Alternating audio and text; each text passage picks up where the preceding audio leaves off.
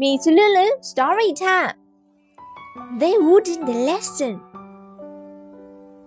Judge, I thought I told you I never wanted to see you in here again.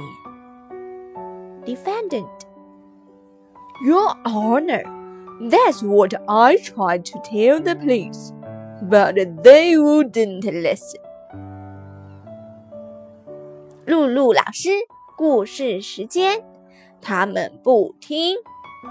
法官，我记得我跟你说，永远不想在这里再看见你。